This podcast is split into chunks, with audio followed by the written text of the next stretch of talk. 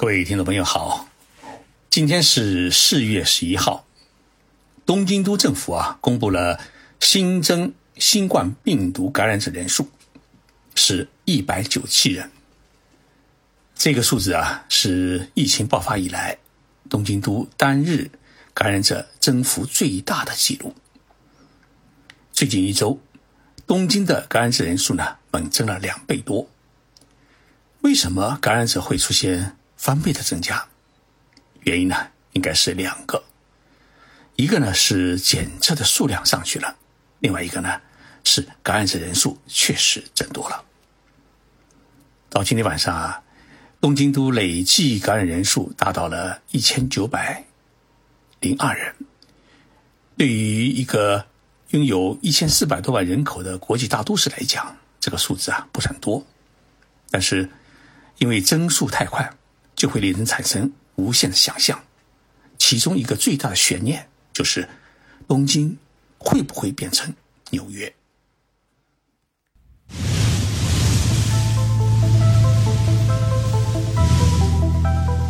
任你波涛汹涌，我自静静到来。静说日本，冷静才能说出真相。我是徐宁波，在东京给各位讲述日本故事。从八号开始，东京、大阪、兵库等七个地区呢开始实施紧急状态。名古屋市所在的爱知县，他的知事呢叫大村，他向安倍首相提了一个意见，他说：“为什么不把爱知县列入到一个紧急事态的实施地区？如果政府不给列入的话，那么我们爱知县呢要自己宣布实施紧急状态。”兵库县的感染人数只有两百四十八人，而爱知县的感染人数有两百八十人。为什么把兵库县列入到一个紧急状态的实施地区，而没有把感染人数更多的爱知县列入到紧急状态的实施地区呢？想想啊，哎，觉得有点欺负爱知县。许多日本国民也感觉到纳闷。安倍首相啊他是没吭声。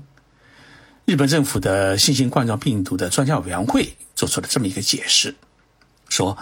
之所以没有将爱知县列入到一个实施紧急状态的地区，是因为爱知县的感染者人数当中啊，感染源不明的只占百分之二十七，而东京呢是占到了百分之六十以上，也就是说，爱知县的控制状态是比较好的，出现疫情爆发的危险性。是比较低的，这就说明日本政府这一次确定实施紧急状态的地区时，有一个重要的参考因素，就是莫名其妙的感染的比例，它到底占多少？日本这一次抗击疫情有一点做法很好，那就是各地的保健所啊，一定要把每一个感染者的感染源给他查清楚，然后呢是。对症下药，隔离密切接触者，切断感染源，以最大的限度呢来防止疫情的扩大。但是很遗憾的是，东京都的一百九十七名感染者当中，查不到感染源的人数，居然是达到了一百六十人，这个比例呢，呃，将近是百分之八十五左右。这也就意味着。有将近百分之八十以上的感染者是在搭乘公共交通工具，比如说轻轨啊、地铁啊、诶大巴啊，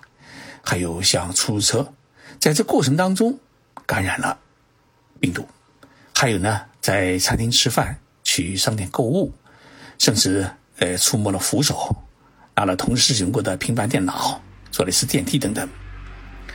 在自己都意识不到的情况之下。莫名其妙的被感染了。日本的传染病学家们把这种来历不明的感染取了一个名字，叫“四中感染”，就是城市当中的感染。意思说，新型冠状病毒已经是无处不在，你只要走出去，到了城市的任何一个角落，病毒啊都有可能跟你回家，最后呢把你整倒。毫无疑问啊，这种城市当中的失踪感染，比入境感染，就是从机场、诶海外回来的感染，还有是院内感染，也就是说在医院啊、老人院里面的感染都可怕。因为一个呢可以查到感染源，一个呢就是根本就查不到感染源。日本政府之所以宣布要在东京首都圈，包括像埼玉县啊、千叶县啊、诶东京啊、诶神奈川县啊。诶，这些诶东京首都圈的诶地区，还有像大阪、兵库县，还有福冈这七个地区呢，实施紧急状态，是因为有一个计算，那就是如果一个人平时一天要接触十个人，那么他受感染病毒的风险就是百分之一百。如果他把每天接触的人减少到一个人。或者两个人，那么他感染病毒的风险就只剩下了百分之二十到三十。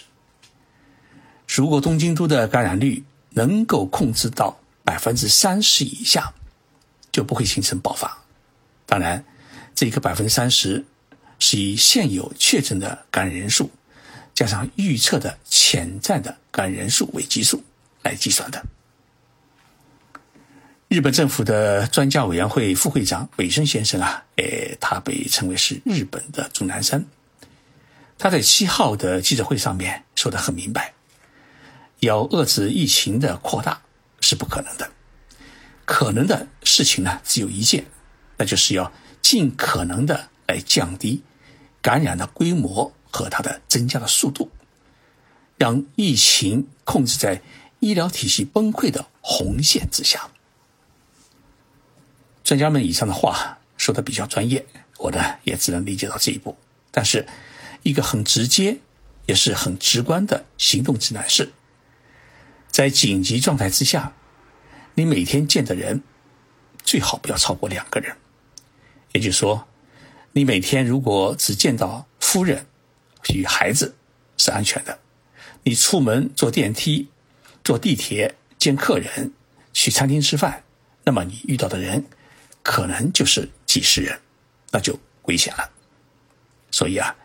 日本政府希望大家做到的就是一句话：老老实实待在家里面，别出门。今天呢，还有一件事情，诶，让日本社会都感觉到比较担忧。日本外务省的一名干部感染了新型冠状病毒，这名干部呢是领事局长，名字叫水岛光一。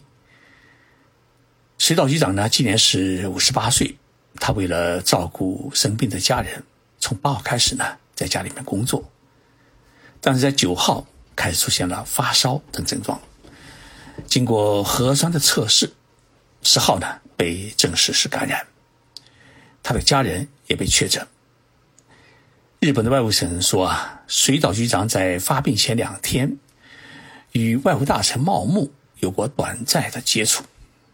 因为这一点啊，茂木大臣也取消了十号的记者会。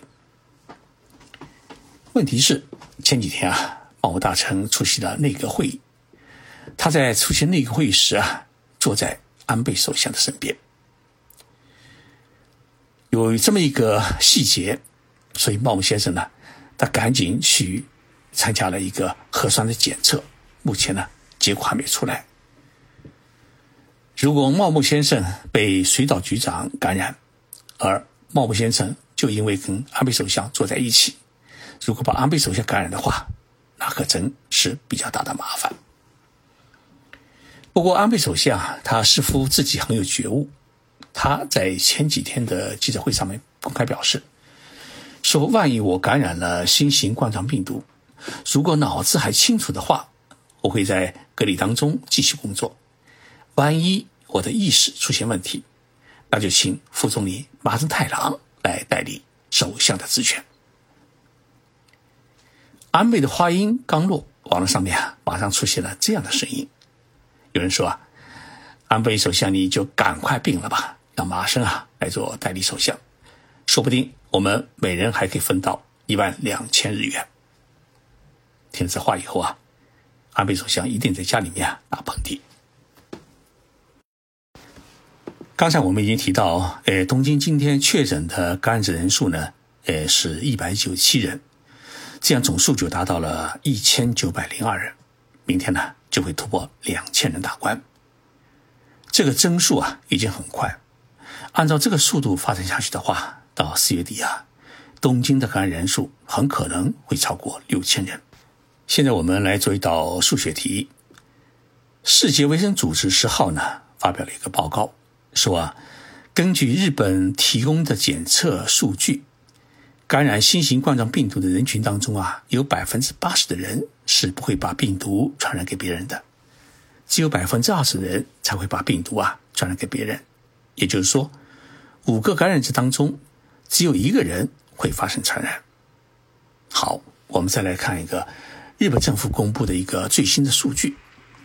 日本的厚生劳动省与日本的 LINE，就是日本版的微信，他们进行合作，在三月三十一号到四月一号之间呢，对全国使用 LINE 的八千万人进行了网上问卷，结果呢，有两千四百万人做了回答。根据回答做出的分析，发现全国连续四天发烧三十七点五度以上的人，占到了百分之零点一一。根据日本政府的规定，连续四天发烧三十七点五度，是日本政府规定的可以接受核酸检测的人员。也就是说啊，这些人可能是新型冠状病毒的可疑的感染者。那么按照这个比例啊，日本厚生劳动省测算出全国的可疑感染者，也就是说连续四天发烧三十七点五度的人数是两万。六千九百人，而且最多的是冲绳县，其次呢是东京都、北海道和大阪府。假如这两万六千九百人被确诊为新型冠状病毒的感染者，而人传人的比例只有其中的百分之二十的话，那么日本还将产生五千三百名的感染者。加上没有症状的感染者，预计日本全国最终的感染者人数呢，或许能控制在五万人之内。前天晚上，我与中国驻日本大使馆的总领事战孔超先生呢，一起出演了全日本华侨华人抗疫直播小组主办的一个视频节目，聊到在日中国同胞如何规避新型冠状病毒风险的问题时啊，战总领事。说的一句话呢很有道理，他说啊，新型冠状病毒是看不见的敌人，年轻人体质好，即使感染的话呢，也会感觉不到，结果呢，出门到处游荡，就会把感染源呢扩散出去，所以待在家里面，对于自己，对于他人来说，都是最为安全的措施。那么，如果我们管不住自己的脚，东京。变成纽约，就是完全有可能的，因为安倍首相啊，他说过一句话：如果按照现在的速度发展下去的话，两个礼拜之后，东京的感染者人数会达到一万；一个月之后呢，会达到八万。那么，如果达到八万的话，就超过了现在纽约的感染者总数。那么，现在的纽约，它的感染情况是怎么样的呢？到美国时间七号早晨，纽约市的感染者总数已经达到了七万六千八百七十六人，死亡人数呢达到了三千两百人。那么东京现在的感染者总数啊，才刚刚过一千九百人，死亡呢是四十一人。如果一个月之后东京真的变成纽约，那么死亡人数可能就会超过三千人，甚至更多。所以啊，像纽约街头冷冻车充当殡仪馆的悲惨景象，也可能在东京上演。如果这一幕出现的话，那么我们在日本的每一个中国同胞、留学生，大家都会感觉到一种恐怖。所以啊，我们在未来的一个月当中，也就是东京实行呃紧急状态的一个月当中，我们要管住自己的脚，尽量不要出门。这样的话呢，就可以避免东京变成纽约。谢谢大家收听今天的节目，我们下星期三再见。